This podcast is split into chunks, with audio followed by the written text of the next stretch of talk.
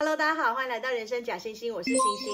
去年二零二零年原先预计要在日本东京举办夏季奥运会，但是因为新冠疫情的关系，延期到了今年。不过最近疫情又开始严重了起来，所以奥运会是否会如期举行，到现在都是未知数。就有人说日本是有了奥运魔咒，三次举办奥运都发生了大事。但是其实最惨的奥运魔咒不是发生在日本，而是德国。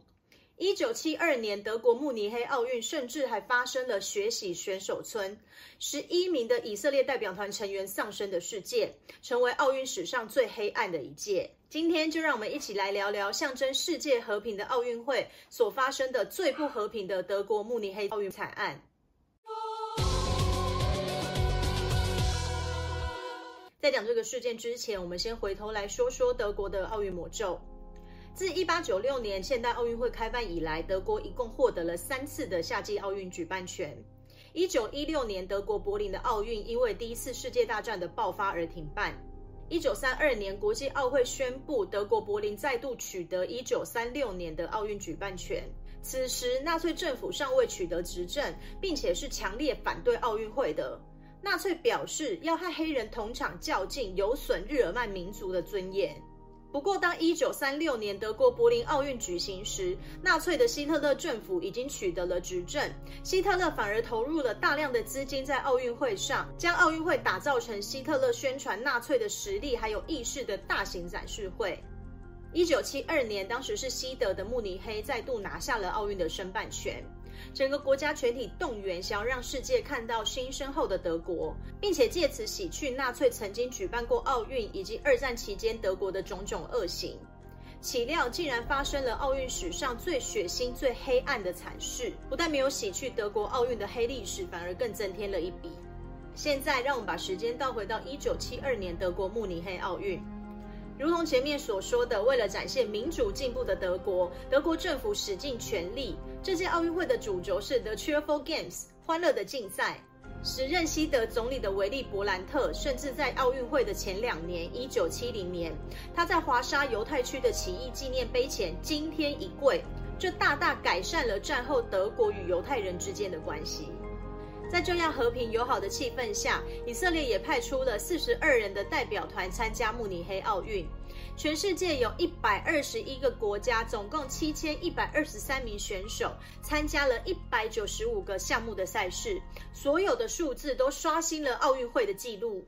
奥运会的吉祥物也首度现身，一只短腿长身的德国猎犬瓦尔迪，代表了运动员坚韧、坚持和敏捷的特性。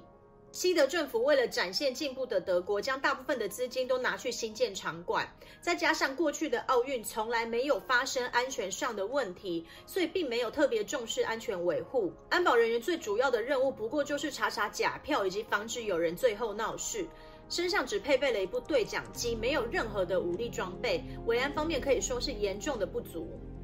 不过，以欢乐为主轴的慕尼黑奥运，在一九七二年八月二十六号开幕之后，确实在很开心的气氛下完成了前十天的赛程。到此时，很多选手都已经结束了全部的比赛，彻夜派对，选手村一片轻松。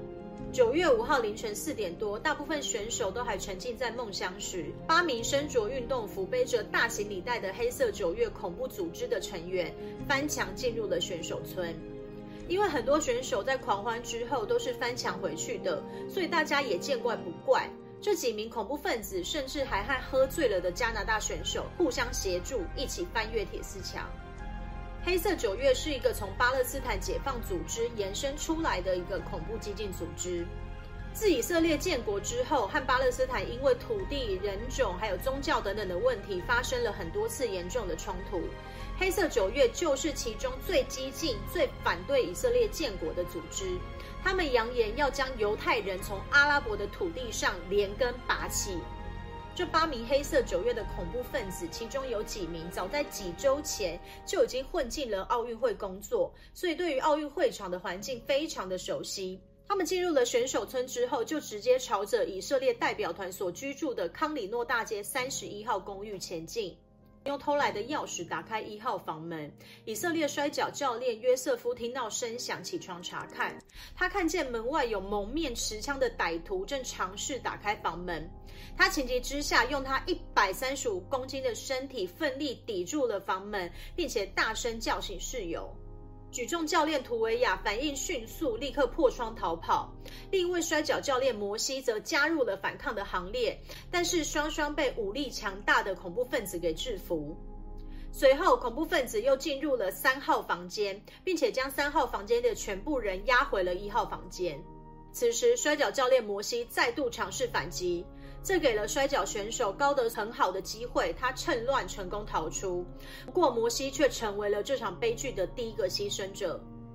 曾参加过第三次以阿战争的举重运动员尤瑟夫也发动了攻击，但是很可惜的，他也没有成功，并且成为了第二个牺牲者。剩下的九名人员全数被压制，成为了人质。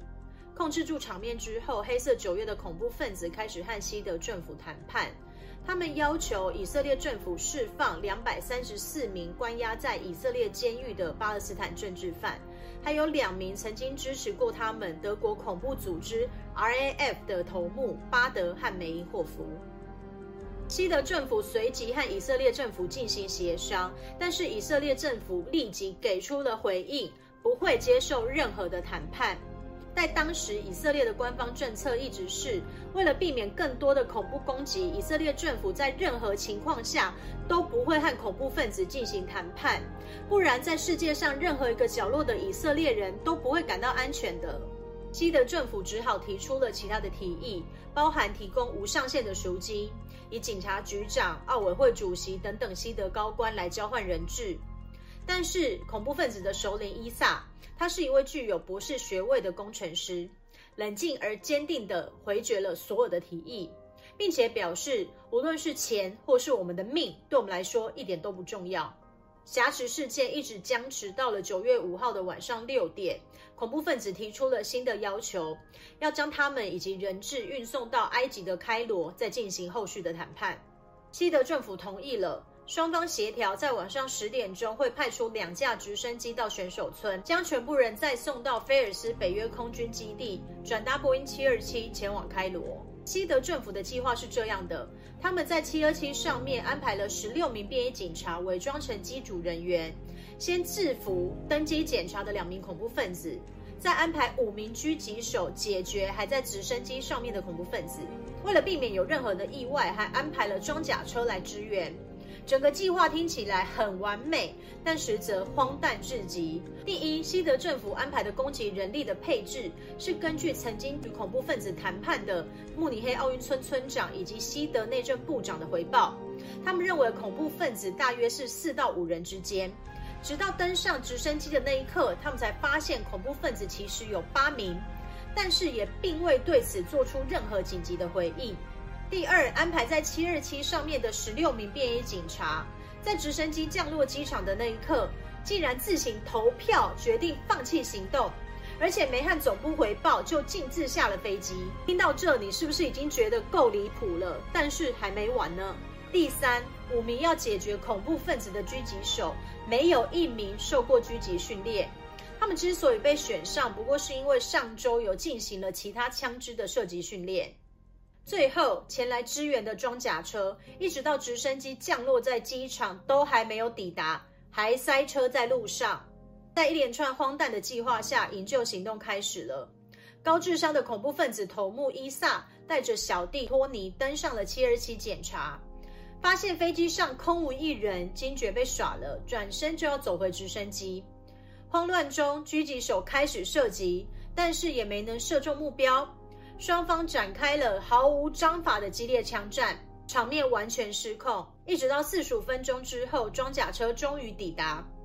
德国的装甲车是知名的强悍，恐怖分子看到了之后，自知逃出无望，转身就开枪射击直升机上的人质，并且投掷手榴弹，想要同归于尽。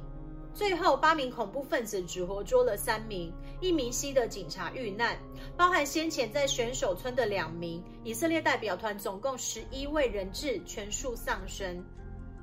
九月六日，在慕尼黑奥运的主场馆举行了哀悼仪式，奥运会旗以及所有国家的参赛国旗都降了半旗。国际奥会主席布伦达志表示：“The game must go on，比赛一定要继续进行。”随后中断了三十四个小时的慕尼黑奥运恢复了比赛，但这届奥运会已经成为奥运史上最黑暗、最哀伤的一届了。惨案发生的第二天，以色列政府成立了 X 委员会，要让恐怖分子付出代价。但是以色列国内的舆论以及情报部门的施压，让即便身为铁娘子的以色列总理梅尔夫人迟迟都没能批准行动。不过，仅仅一个月之后，一九七二年的十月二十九日，巴勒斯坦的恐怖分子又劫持了汉莎航空的一六五航班，要求西德政府释放在慕尼黑惨案中被逮捕的三名黑色卓越成员。这次西德政府答应了要求。至此，以色列总理梅尔夫人认为，如果没有让恐怖分子以血偿还，类似的恐怖攻击只会不断的发生。所以，他授意以色列情报局摩萨德展开了名为“上帝的复仇行动”，要让慕尼黑奥运惨案的主要策划者用生命来偿还。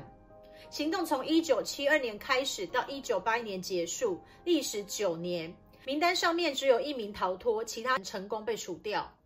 奥运史上最惨烈的事件——慕尼黑奥运惨案到这里全部结束。如果你觉得今天的内容还不错，别忘了订阅人生假星星。我们下次再见，拜拜。